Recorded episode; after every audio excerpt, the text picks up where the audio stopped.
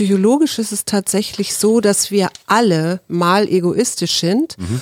und eben dann auch auf den eigenen Vorteil bedacht und aber eben auch mal selbstlos oder hilfsbereit. Wir sehen aber andere häufiger als egoistisch, wenn jemand ab und an mal eigennützig handelt.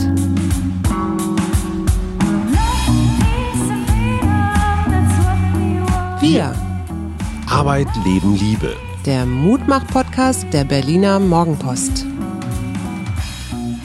Einen wunderschönen Wochenendstart wünschen wir vom Mutmach Podcast Suse und Hajo Schumacher im treuen Auftrag der Berliner Morgenpost. Ja, und das mit dem Mutmachen ist gerade gar nicht so leicht. Es legt sich ein wenig Bleiernis über das Landschatz. Was haben wir uns monothematisch ausgedacht? Wir haben über Freiheit gesprochen und ich glaube, mhm. das ist entstanden als wir darüber diskutiert haben, und das haben wir ja auch im Freundeskreis, ob Freiheit vielleicht auch bedeutet, sich nicht impfen zu lassen, mhm. weil es ja meine Selbstbestimmtheit betrifft. Mhm. Äh, oder ob Freiheit vielleicht auch kollektive Freiheit meint, nämlich äh, solidarisch zu sein mhm. und zu sagen, ich, äh, ja, ich bin frei, wenn alle anderen auch geimpft sind und wir uns wieder frei bewegen können. Und Christoph Möllers, der Professor und Verfassungsrechtler und Rechtsphilosoph hier an der Humboldt-Uni, finde ich immer so, Ach, Rechtsphilosoph. Ja, ne? das, das hört sich toll an.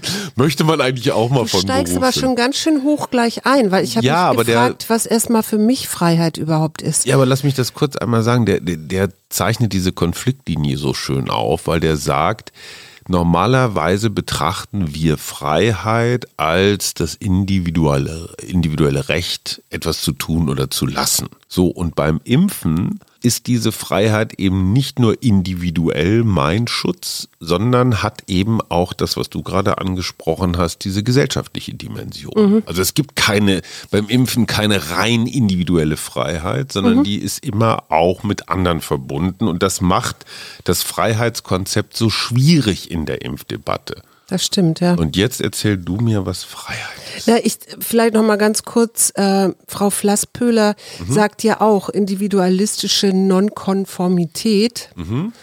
ist keineswegs nur eine Tugend, sondern äh, gefährdet eben auch teilweise das Wohl aller. Ja, das ist für mich sowas ähnliches. Also das ist dieses ja, dieses Individualistische und ich glaube, da fängt eben genau auch das Problem an, weil wenn du psychologisch guckst, mhm. äh, es gibt ja, darüber haben wir auch schon mal geredet, individualistische Kulturen wie unsere westliche Welt, wie Europa, mhm. Amerika. Äh, und es gibt kollektivistische Kulturen, mhm.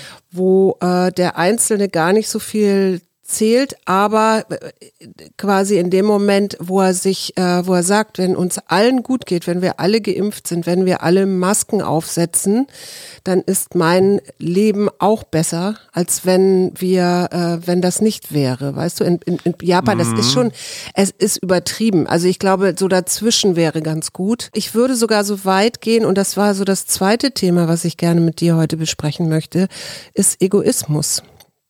Ja, das hat ja auch was damit zu tun, wobei Freiheit, äh, ich sag mal, in der Verfassung festgeschrieben ist und Egoismus ist was ganz Individuelles. Ich finde, Egoismus ist manchmal ja. auch ein Kampfbegriff. Ja. Ich kann jemandem Egoismus vorwerfen und der kann so schlecht was dagegen sagen. Ja. Ist es egoistisch, wenn ich mein Freiheitsrecht auf Unversehrtheit des Körpers, und da hat ja zum Beispiel Ranga Yogeshwar in unserer letzten Wochenendfolge einen Verfassungsrechtler zitiert und mhm. hat gesagt, das ist ein schwerwiegender Eingriff. Mhm. Wenn dir jemand in den Arm piekt, ja, und dir dann noch eine Substanz in den Körper presst. Ja, ja, klar, deswegen sichern sich die Ärzte ja auch ab. So, na, aber das ist ein Eingriff in deine persönliche Unversehrtheit, Schrägstrich Freiheit. Mhm. So, das stimmt. Und wenn jemand sagt, es geht um den Schutz von anderen oder wie du sagst, von allen, mhm. dann ist das auch ein Einschränken von der Freiheit anderen, wenn ich mich nicht impfen lasse. Also es stimmt beides. Ja. Ist das Egoismus, wenn ich mich auf dieses eine Freiheitsrecht der Unversehrtheit äh, zurückziehe? Na, Christoph Möllers sagt ja, dass Individuum nur dann Sinn macht, wenn es sich auf die Gemeinschaft bezieht. Ja, Und das- Trotzdem nochmal, wenn ich mich auf das verfassungsgemäß abgesicherte Recht der Unversehrtheit meines Körpers berufe, ist das Egoismus. Wenn ich mich auf ein Freiheitsrecht berufe. Das ist, das ist Ja. meine Frage. Unmoralische Frage Ja, des das Tages. ist eine super unmoralische Frage. Das Ja. ich, ich glaube, ich kann die nicht wirklich beantworten. Kannst du die beantworten? Erstmal ist es kein Egoismus, sondern das Wahrnehmen von Freiheitsrechten. Von Rechten. Dagegen gibt es auch erstmal nichts zu sagen. Und das Also sind wir bei einer Moral. So, und jetzt kommen wir auf die Frage. moralische Ebene. Ja, bin ich quasi mh, Rücksicht auf die Gesellschaft und so weiter verpflichtet, äh, moralisch verpflichtet, mich dem der anderen zu beugen. Mhm. Ich bin unsicher. Ich bin total unsicher. Ich glaube nur, dass wenn wir uns dieses nicht lösbare Problem, Ja. am, am Ende ist es eine Haltungsfrage. Wenn wir uns in die Schützengräben einbuddeln und nur den anderen immer sagen, ihr wollt uns, ihr nehmt uns unsere Freiheitsrechte, sagt ja jeder dem anderen Ja. dann kommen wir keinen Schritt weiter. Dann kommen wir keinen Aber- Schritt weiter. Und ich glaube, gerade jetzt in der Impfdebatte, ich weiß, das ist jetzt gegen das Thema, aber ich glaube, es wäre viel, viel schlauer, als jetzt Freiheitsdebatten zu führen, die philosophisch unfassbar lang und komplex sind. Mhm. Einfach zu sagen, hey, lass uns doch erstmal die 50 Millionen boostern, die wir jetzt boostern können. Mhm. Das sind für mich Quick Wins. Nichts gegen die Freiheitsdebatte. Finde ich wichtig. Ich finde auch in der Demokratie wichtig, dass wir diese Fragen verhandeln können. Du könntest Mhm. Das sie in ja- Russland oder sonst wo nicht verhandeln. Genau. Deswegen ist auch dieser Faschismusvorwurf, den ich neulich im Gespräch mit einer Impfskeptikerin hatte, ich finde ein bisschen billig, weil wir hier Ja. genau das Gegenteil von Faschismus machen. Jetzt ist die entscheidende Frage, wenn du dich nicht impfen lassen willst, und ich sage jetzt hier als regierende Bürgermeisterin oder Kanzler oder wer auch immer, jetzt gibt's ab sofort G2. 2G, ja. 2G, G2 war der Handy-Standard. Und war der Gipfel?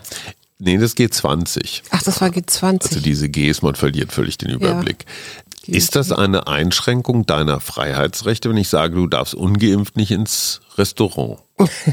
Es kommt darauf an. Es ist ja immer eine Frage auch der Perspektive, oder? Darüber habe ich auch nachgedacht, weil natürlich der Wirt, der riskiert oder der ja sich nicht an diese Regel hält, ne, an nicht an 2G hält, Ja. das ist ja jetzt in, in Berlin beschlossene Sache, der kann theoretisch danach eine Anzeige kriegen, weil er äh, womöglich das Leben äh, seiner äh, Besucher ähm, riskiert, weil er zugelassen hat, dass da, was weiß ich, ein Corona-Ausbruch stattfinden konnte, weil er, weil er nicht genug kontrolliert hat. Ja, das Individuum, das aber sagt, ich, äh, mein Körper ähm, ist, gehört mir und ich sel bestimme selbst, äh, ob da irgendwie eine Impfflüssigkeit reinkommt oder nicht, Unversehrtheit. Das ist es vielleicht genau das Gegenteil. Also das äh, ein Freiheitsrecht, das also das beschränkt ist.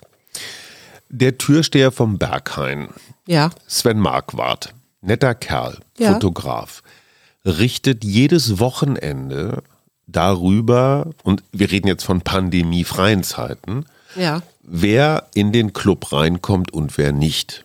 Mhm. Nach völlig erratischen Motiven. Ja, weiß ich gar nicht. Ist das so? Vielleicht sollten wir ihn mal fragen. Nein, aber jeder Türsteher, das haben wir auch schon erlebt, selten genug am eigenen Leib, aber manchmal vor uns, manchmal hinter uns. Das stimmt, ja. Dass dieser Türsteher mit einer sehr, sehr kalten Stimme sagt, nee, du heute nicht. Mhm. Das ist natürlich ein unfassbarer Eingriff in die Freiheit dieses Menschen. Der dürfte da ja eigentlich genauso rein wie wir. Was macht dieser Türsteher? Er nimmt sein Hausrecht oder das des Clubs wahr Ja.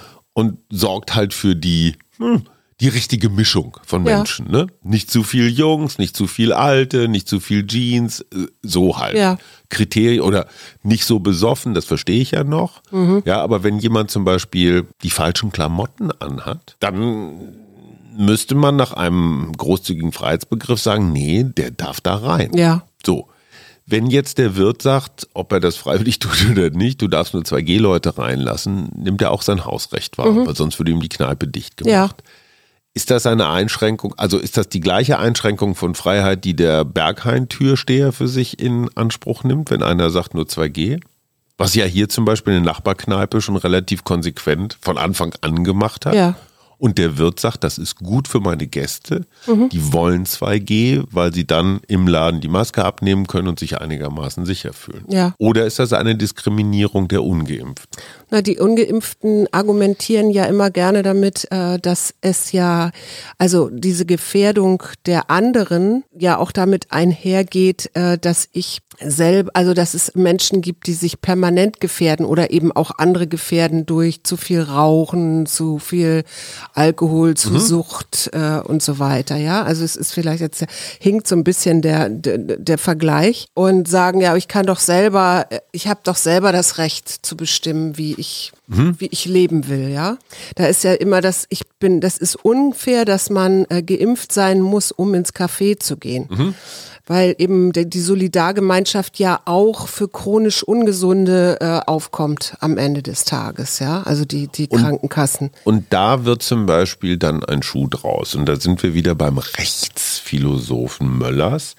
der sagt, die Freiheit des Individuums ergibt nur dann Sinn, wenn du eine Gesellschaft drumherum hast, die auch funktioniert. Also nur in der Beziehung zur Gesellschaft. genau. Es gibt keine individuellen Freiheitsrechte Nein, nein, ohne eben. die Gesellschaft. Und das ist ja, äh, wenn du verzichtest auf vernünftige Maßnahmen, also Mhm. es, diese Studien gibt's ja, also auch wenn, wenn äh, Geimpfte auch ansteckend sein können, dann sind sie es trotzdem nicht so stark und haben also selber nicht so viele Symptome und sind auch nicht so ansteckend wie äh, ungeimpfte.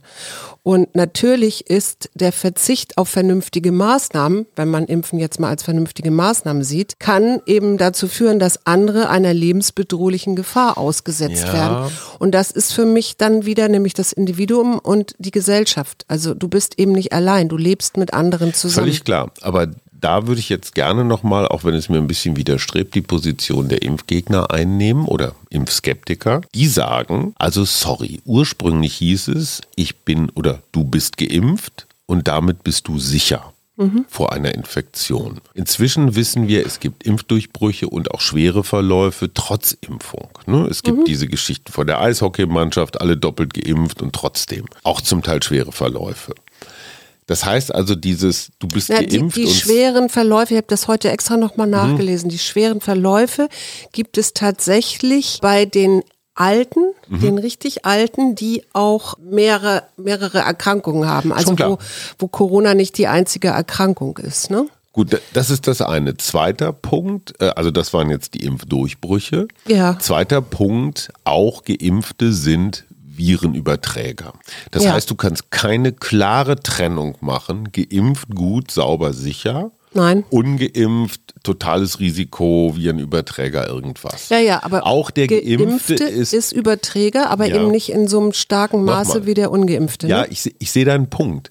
Trotzdem, diese klare Trennung, geimpft ist sauber und ungeimpft ist infektiös. Ja, das ist so wie mit allem, das äh, Pol Hm. Polarisierenden. Schon klar, aber dass die Impfskeptiker jetzt sagen, na ja, aber ihr seid genauso wie wir, nur geimpft, aber ihr könnt euch genauso infizieren und ihr seid genauso Überträger.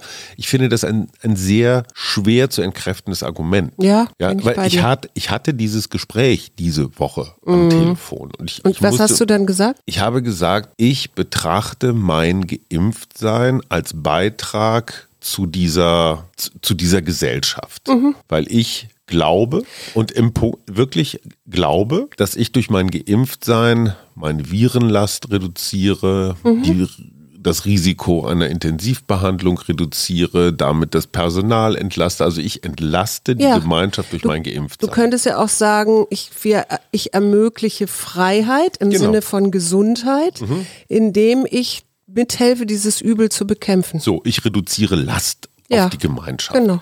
So, und da sagte meine Gesprächspartnerin, das sehe ich ein, aber ich bin nicht überzeugt davon, dass das, dieses Entlasten, meine Bedenken aufwiegt. Was willst du dann sagen? Mhm. Ja.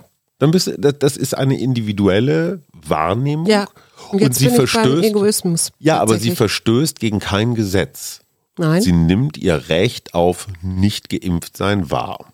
Mhm. Sie ist also im juristischen Sinne nicht straffällig. Ja? Mhm. Sie tut auch nichts Verbotenes. Sie nimmt ein Recht wahr. Mhm. Und jetzt sind wir bei dem Thema, gleich noch zum Egoismus, aber jetzt sind wir bei diesem Thema Impfpflicht. Ich bin im Herzen für eine Impfpflicht, Mhm. aber mein Kopf sagt mir dünnes Eis. Ja. In dem Moment, wo man Neugeborene impft, das ist relativ einfach, die kommen alle auf irgendeiner Kinderstation zur Welt und, und die kann man, also die sind erfasst.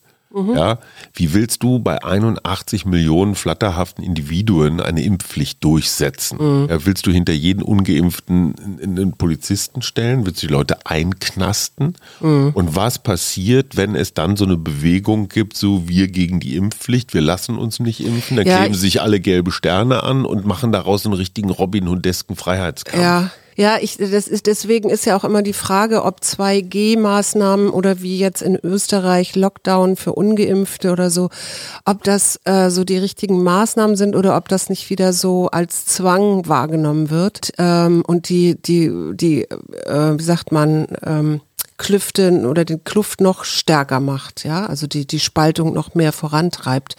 Und da bin ich eben auch, da denke ich, ich denke darüber viel nach, weil das ja auch etwas ist, wie kann man, wie kann man Gemeinsamkeiten wieder schaffen, ja? Also wie kann man sagen, okay, wenn du dich nicht impfen lassen willst, aber wie können wir hier zusammen leben, ohne dass du mich gefährdest oder ich dich gefährde, weißt du? finde ich einen sehr interessanten Punkt. Wir hatten das ja diese Woche schon mal. Ich fühlte mich so ein bisschen an diesen Flüchtlingswinter 2015, 2016 erinnert. Wir hatten auf der einen Seite diese Szenen, ich glaube, es war am Münchner Hauptbahnhof, wo ähm, den Geflüchteten, die damals über Ungarn äh, kamen, Stichwort Kontrollverlust an der Grenze, Ja. wo den Teddybären zugeworfen wurden und ach, kommt doch alle. Ne? Also das waren dann die Gutmenschen. Auf der anderen Seite äh, entstanden diese Protestbewegungen, ausgehend von Pegida und, und, und, von Menschen, die gesagt haben, schmeißt sie alle raus, die Islamisierung des Abendlandes. Da waren auch zwei sehr unversöhnliche Positionen gegenüber. Ja. Und ich kann mich Kann mich erinnern, erinnern. ja, und ich kann mich auch an so eine Schwarz-Weiß-Malerei erinnern. Die einen haben gesagt, das sind doch alles die Facharbeiter von morgen. Und die anderen, die haben gesagt, die, die ver vergewaltigen doch alle unsere Frauen und Kinder. Wir müssen fünf Jahre, sechs Jahre später zugeben, nein, es waren nicht alles Facharbeiter. Nein, es waren nicht alles Vergewaltiger. Nein, die Islamisierung des Abendlandes hat nicht stattgefunden. Ja, es gibt bis heute Integrationsprobleme, die übrigens n- nicht nur an den Migranten, sondern auch an der Politik und so weiter Ja, ja. lagen. Und ja, womöglich gibt es so eine Art Höchstmenge an Menschen, die man pro Jahr einem Land zumuten kann, also die man ordentlich menschenwürdig integriert kriegt. Nein, es gibt keine Willkommenskultur in Europa. Siehe jetzt Belarus und von Skandinavien über Holland bis Frankreich, überall herrscht tendenziell eine migrantenfeindliche Haltung. Und du musst dir die Frage stellen, wie viel AfD oder Front National oder so hält ein System aus. Was ich damit nur sagen will, wir können aus dieser Flüchtlingsdebatte ganz viel lernen über die Positionen der anderen. Niemand hat zu 100 Prozent recht. Und natürlich gibt es, und das siehst du an den Börsenkursen, natürlich unfassbare Interessen der Pharmaindustrie, was die Impferei angeht. Klar. Das kann man sagen, dürfen, müssen, sollen, wollen, ohne ein Impfgegner zu sein. Und man konnte auch, wenn man für die Einwanderungspolitik von Frau Merkel war, durfte man eine Zeit lang das nicht so richtig in Frage stellen. Kannst du dich erinnern? Ja, ich auch weiß. in unseren Kreisen musste man echt vorsichtig sein zu sagen, naja, vielleicht sind sie doch nicht alles Softwareingenieure. Mhm. Kannst du dich an unsere Freunde erinnern, die im Überschwang zwei syrische Jungs aufgenommen haben? Der Ja. eine prima, der andere drehte komplett durch. Ja, ja. Was du als. Psychologin bestens erklären kannst. Ja. Ja, aber diese Vielschichtigkeit und Komplexität, die, die, die bilden wir nicht ab, wenn wir in Pro-Contra unterteilen. Nee, nee, genau. Egoismus. Ja, genau. Äh, jetzt bin ich, ähm, bin ich, ich, bin, ich folge gerade noch dir, Entschuldigung, ich denke, kann nicht so schnell denken wie du. Ja, genau, ich habe darüber nachgedacht, was denn für mich Freiheit ist. Und lustigerweise kam ich als erstes, habe ich so an Caspar David Friedrich gedacht, an Mhm. so ein Bild, wo der äh, so ein einsamer Wanderer auf den Klippen steht, ne? Mhm. Ja, ja, und dann Rügen, ne? Luft und Wind und Weite, ja, so, ja. das ist so, äh, das war so das allererste. Und dann habe ich gedacht, naja, für mich ist Freiheit auch wählen zu können, ne, in einer Demokratie zu leben oder eben auch einkaufen zu können, reisen zu können, eine Schule zu besuchen. Deine Meinung zu äußern. meine Meinung zu äußern, ja, multikulturell zu leben, also wirklich mit Menschen verschiedener Herkunft zusammenleben zu können. Frauenrechte gehört auch für mich frei, ist auch Freiheit.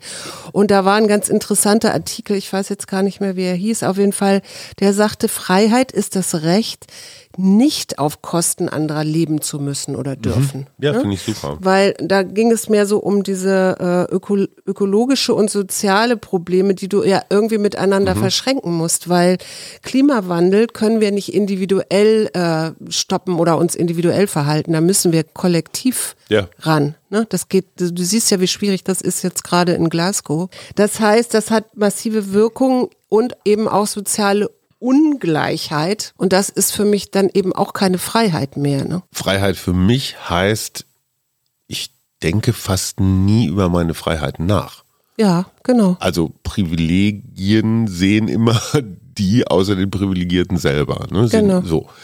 Wobei, und da sind wir wieder beim Egoismus, und das finde ich ganz interessant, ein Teil unserer Freiheiten, zum Beispiel, wir kaufen jetzt mal eben Ticket in die Karibik oder so, rein theoretisch. Was wir nicht tun. Was wir Ja, nicht tun, aber, aber- was wir könnten, was unsere Freiheitsrechte ermöglichen würden, würde bedeuten, dass wir aus egoistischen Motiven, ach, wir wollen mal wieder in die Sonne oder mal Mhm. müssen jetzt dringend chillen nach so einem harten Jahr, das ist auch eine Form von Egoismus, weil Ja, wir da genau. unseren Spaß ausleben auf Kosten der Menschen irgendwo ganz anders auf der Welt, weil wir unser Kontingent, unser CO2-Kontingent einfach strapazieren. Ja. Wir leben auf Kosten anderer. Ja, Und das genau. ist für mich Egoismus, Leben auf Kosten genau, anderer. Genau, deswegen habe ich das jetzt eben auch angefangen. Und es wäre eben auch die Frage für mich, verführt der Kapitalismus dazu zu glauben, dass wir das Recht hätten, äh, auf Freiheit hätten? Also und zwar, ich rede von der individualistischen Freiheit. Mhm. Was, wie würdest du da antworten? Weil für mich ist das Kapitalismus pur. Also es gibt die vulgäre Form der Freiheit und das ist diese Konsumfreiheit. Mhm. Das ist das, was ich so aus Amerika kenne, die Freiheit des Konsumenten aus 98 Zahnpasta-Sorten eine auszuwählen. Mhm. Das ist für mich aber keine Freiheit. Das ist so eine wirklich so eine vulgäre Freiheit. Ja. Und Freiheit im Das ist eine Wesentlichen äußere Freiheit. Genau. Da gibt's ja auch noch eine innere Freiheit. so, und diese, diese, diese Konsumentenfreiheit, das ist für mich auch so eine egomanische Freiheit. Ne? Die heißt einfach nur, ich kann mir was leisten. Das ist für mich viel, viel, viel zu knapp gegriffen. Da sind wir dann aber bei diesem, bei deiner Kapitalismuskritik, die eigentlich mein Ressort ist. Ich merke das, ich, ich merke das mit einiger Bestürzung an. Die Konsumentenfreiheit ist natürlich die Grunderzählung des Kapitalismus. Ja? Immer wieder mehr Klar. anzubieten und den möglich, die Möglichkeiten, die Optionen, die Kaufoptionen zu erhöhen und damit den Menschen dieses Gefühl von, ich kann mir was leisten, zu bieten. Das ist eine trügerische Freiheit. Ja. Und ein Caspar David Friedrich, der auf seiner Klippe steht und in den Sonnenauf- oder Untergang oder in die Ferne guckt, der muss nicht konsumieren, um frei zu sein. Naja, doch, der konsumiert auch die Landschaft und die. Ja, aber er verbraucht die sie. aber er nicht. verbraucht sie nicht und er ist dahin gewandert und nicht mit dem Auto gefahren oder ja, oder mit einem Flugtaxi. oder mit dem Flugtaxi, genau. Da war ich dann eben irgendwann an diesem Wort äh, oder bin da drüber gestolpert, Egoismus. Und psychologisch ist es tatsächlich so, dass wir alle mal egoistisch sind und eben dann auch auf den eigenen Vorteil bedacht und aber eben auch mal selbstlos oder hilfsbereit. Ne?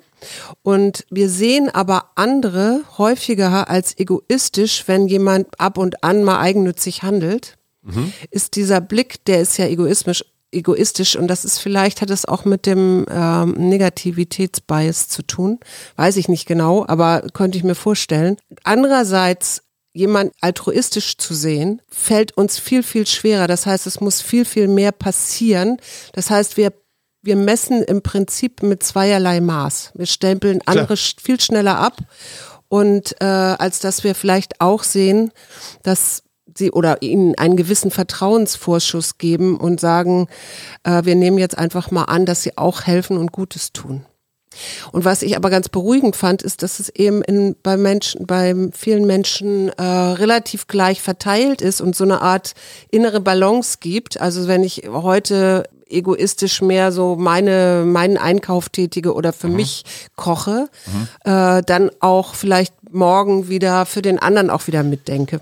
Ja, ich habe dazu noch eine ganz wunderbare Geschichte, die ich jetzt mal ganz kurz raussuchen Ja, du suchst muss. die, genau. Du hast da bestimmt noch irgendwas Ich anderes, hab, weil die ähm, passt so wahnsinnig gut dazu. Diese Haltung, also bei dem anderen vielleicht auch einfach mal so ein zu denken, dass der vielleicht auch gute Dinge macht und nicht nur ein rücksichtsloser Autofahrer ist oder sowas. Das Gute im Ähm, Impfgegner. genau, oder das Gute im Impfgegner zu sehen, dass diese Haltung stärkt nämlich auch diesen unseren gesellschaftlichen Zusammenhalt. Ähm, es gibt eine Studie, eine Allensbach-Studie von 2019. Da haben immerhin 73 Prozent gesagt, Egoismus hat zugenommen in Deutschland, also der Befragten. Damit einhergehend äh, haben die gesagt, gesellschaftliche, der gesellschaftliche Zusammenhalt nim- nimmt ab und es wird eine stärkere Rücksichtslosigkeit im öffentlichen Raum, also zum Beispiel der Umgang mit Rettungskräften wahrgenommen. Und die Frage ist, entsolidarisiert sich die Gesellschaft? Je egoistischer, also Ich wenn das glaube so ist. schon, weil jetzt sind wir wieder bei unserem alten Lieblingsfeind, der ja auch schon wieder in den, in den Startlöchern schart, Donald Trump, der Ja. der ganzen Welt vorlebt, ich nehme mir, was ich will. Ja. Ne? Und das hat ja ganz viel auch mit diesem Recht auf Waffenbesitz und Selbstverteidigung und Recht des Stärkeren und letzt so und letztendlich das, was einer der Vordenker des Silicon Valley, Peter Thiel, in Frankfurt geborener äh, Internetmilliardär, früherer Facebook-Investor und so weiter, auch relativ unumwunden zugibt, dass er diese Idee von alle Menschen sind gleich für ziemlich albern hält. Ne? So ein ganz klarer Ja. Darwinismus, so von wegen Recht des Stärkeren. Ja, ja, und weißt du, was da ganz spannend ist? Es gibt in der Psychologie den Dark Factor oder Dark F.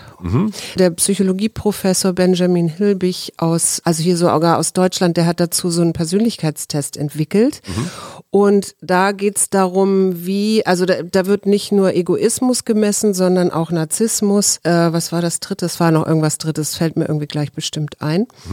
Und wenn das bei Menschen, wenn diese Ausprägung hoch ist und die ist halt sehr individuell, also sehr unterschiedlich, die nennen das auch so die, die Ausprägung des dunklen Kerns der Persönlichkeit. Ne? Das heißt, ich sehe den Schaden anderer nicht, also den ich mein Verhalten an, in anderen erzeugt, oder ich nehme ihn billigend in Kauf oder ich schädige andere absichtlich. Das äußert sich dann eben in Egoismus, Narzissmus und Machtstreben. So das Machtstreben habe ich vergessen. Also das passt vielleicht auch ganz gut zu Donald. Und wann passiert das? Das eine sind diese stressigen Zeiten, das andere ist Narzissmus, sagt ja schon ganz viel. Oder eben, wenn man sich auch ungerecht behandelt fühlt, ja. Ja. So, und jetzt komme ich nochmal mit einem wirklich, ich weiß nicht, ob der Gedanke nicht zu weit ist, aber sagt dir Çatalhöyük was? Ja, irgendwas sagt mir das Du als alte Archäologin, Çatalhöyük ist, Ja. liegt in Anatolien oder lag in Anatolien. Genau, genau, genau, genau. Und ja. war, ist eine der ältesten Siedlungen hier Ja. so bei uns in der Ecke, sag ich mal im weitesten Sinne. Äh, so 7000 bis 6000 vor Christus, also 9000 Jahre alt. Mhm. Und die hatten schon sowas wie Ortschaften. Also in Çatalhöyük haben Mhm. bis zu 8000 Menschen also schon gelebt. Das war für damalige Ja, ja. Verhältnisse eine Supermetropole. Ja, ja, ja. So, und das Interessante ist, es sind jetzt mit neuen Methoden ist festgestellt worden, dass in den häuslichen Gemeinschaften, es gab sowas wie, naja, so ein, so ein Haus oder eine Hütte, da haben mehrere Menschen drin gewohnt, die waren genetisch nicht verwandt. Das heißt, die Menschen, die zusammengelebt haben, waren nicht die biologischen Familien, also nicht Vater, Mutter, Kind, Bruder, Schwester, ja. sondern wild zusammengewürfelt. Die haben also gesehen, dass das Genmaterial kann man wohl an den Zähnen sehen, also an den Überresten, dass, dass die alle komplett verstreut waren. ja. Und da sind wir bei diesem, ich sag mal, Gemeinschaftsgedanken. Man kann sich nicht erklären, warum das so war. Also warum haben nicht die biologischen Familien zusammengelebt? Eine Erklärung ist, die Menschen haben damals schon durch Tierzucht oder so mitgekriegt, Dass das wenn nicht so gut ist Inzucht mit Inzucht, betrieben ja. wird, ähm, dass es dann zu irgendeinem Komisch, also dass, dass dem Genpool nicht gut tut. Ja. Das heißt, die Menschen haben sich absichtlich aus ihrer Familienlogik getrennt und haben zum Wohl der Gruppe praktisch Zufallsbekanntschaften gebildet. Mhm. Das kann ja auch nach Sympathie gegangen sein oder weiß der Geier was. Aber das heißt natürlich, ich nehme meinen Egoismus, so dass mein Mama, mein Papa, mein Bruder, meine Schwester, nehme ich komplett raus Mhm. Ja. und opfere dieses Zugehörigkeitsgefühl äh, opfere ich jetzt der Gemeinschaft, damit die sich ordentlich durchmischt und die Evolution da ein bisschen mehr Ja. äh, Und das ist tatsächlich hat. psychologisch auch nachgewiesen, dass Individualismus Egoismus begünstigt. Ja, Äh, aber das ist und- interessant, wenn du überleben ich, willst, Ja, und was ich auch bist noch du weniger egoistisch. Ja, und was ich darin auch noch spannend finde, ist, dass Egozentrik und Einsamkeit sich auch gegenseitig bedingen. Und auch verstärken, weißt du? Und das kann ich mir ganz gut vorstellen sogar, weil ich tatsächlich jemanden kenne, der sich so in die Einsamkeit zurück, also ja, in ein, an einer Person erklärt man das natürlich schlecht, aber ich kann mir das vorstellen, weil ich kann, kenne jemanden, der sich so zurückgezogen hat und so um sich kreist. Und das ist ja auch dieses, ähm, ist ja in manchen, bei manchen Menschen auch so eine Opferhaltung, ne? Zu, klar. anzunehmen, dass alles um einen rum Feindlich ist. feindlich ist und alle Fehler machen, nur man selber nicht oder so, ne? So, und jetzt möchte ich zum Schluss nochmal mit einer ganz interessanten Statistik kommen, die ich die Woche über bei Wolfgang Blau gelesen habe. Was glaubst du, hält die drei, zumindest in Europa, impfskeptischsten Länder zusammen? Also wo ist die Impfquote am niedrigsten und was haben diese Länder gemeinsam? Am niedrigsten. Nein, ja, ich weiß nicht, also wenn ich jetzt an Die Rumänien. deutsche Sprache. Nein, aber Rumänien hat auch eine sehr, sehr niedrige Impfquote und ich glaube, da hat das auch viel, also da gibt's auch Impfgegner auf jeden Fall. Ja. Vergleichbare Länder. Also du meinst Schweiz, bei der, ich weiß, in der Schweiz ist das auch Schweiz relativ hat hoch. einen ganz hohen Skeptikeranteil, Ja. Mhm. Österreich auch, Deutschland auch. Also im Vergleich zu Spanien, Italien, äh, selbst Frankreich äh, sind die deutschsprachigen Länder, und das ist auffällig, Mhm. sind die drei mit dem höchsten Anteil an Impfskeptikern. Mhm. Woher kommt das? Ich kann es mir nicht erklären. Ich stelle das wirklich Ja, als das Frage. Woher kommt das? Gibt es einen rebellischen Geist, der in der Sprache liegt? Gibt es einen Hyperindividualismus? Ist das ein Hyperkonsumismus? Also Hyperindividualismus Ich weiß es nicht. Weiß ich nicht. Ich, ich frage mich wirklich. oder vielleicht ein, ein zu kognitiv geprägter, also so ein Rationalismus, der das irgendwie ich habe oder keine negativ, Ahnung. Ich, ich auch nicht. ich fand es nur total spannend. Ja. Es gibt auch manche Konstellationen, die müssen nicht zusammenhängen. Das sind einfach nur Zufallskonstellationen. Ja, ja, Meinst du, wir kriegen Fall. noch einen Lockdown? Oder sowas in der Richtung? Also wenn das jetzt weiter so hoch geht, ja, bin ich fest davon überzeugt, dass es das nochmal gibt. Und wie kann man einen Lockdown freiheitlich begründen? Obwohl du ja das individuelle Freiheitsrecht einschränkst. Na? dadurch, dass die, die über diesen Lockdown entscheiden, Ministerpräsidenten, Kanzler oder so, sind freiheitlich gewählt.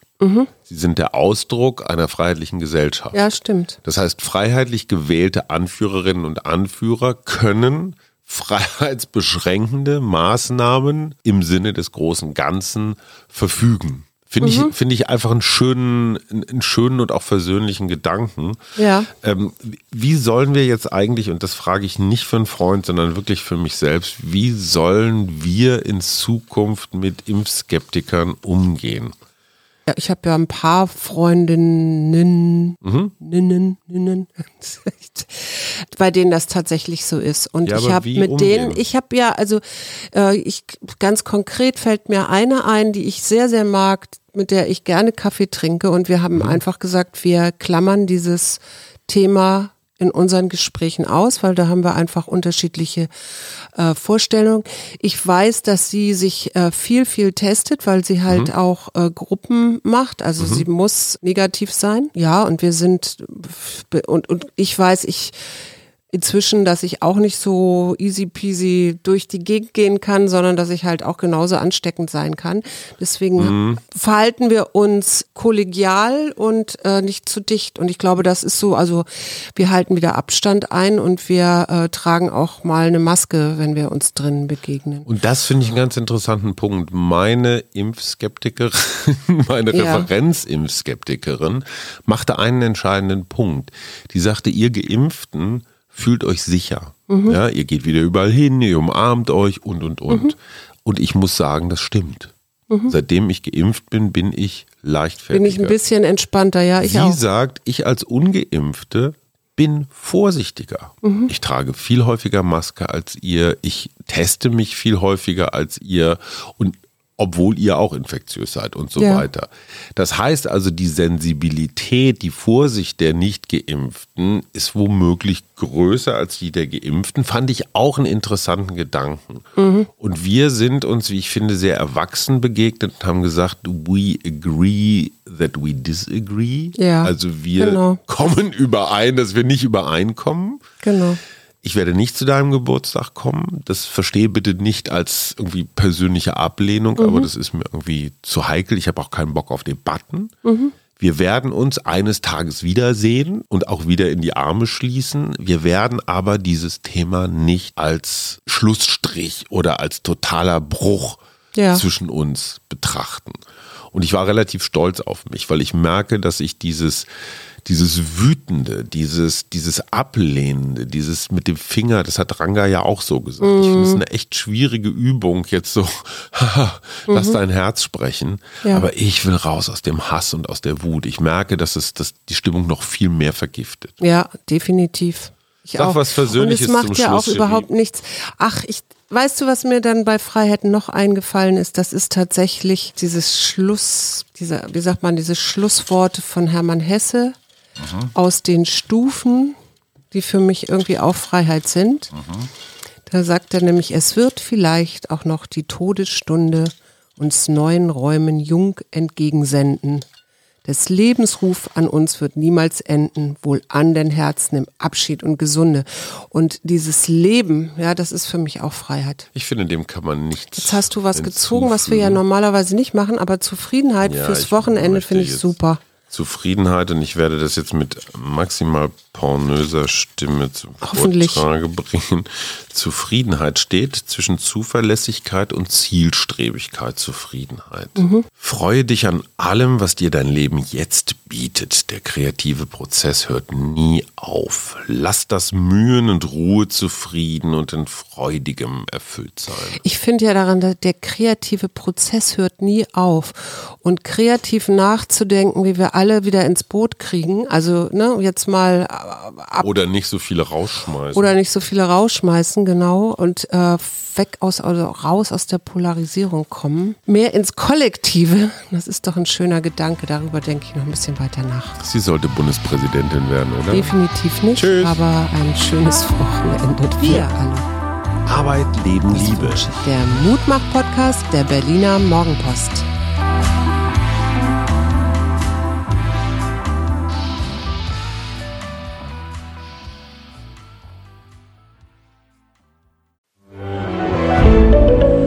Ein Podcast von Funke.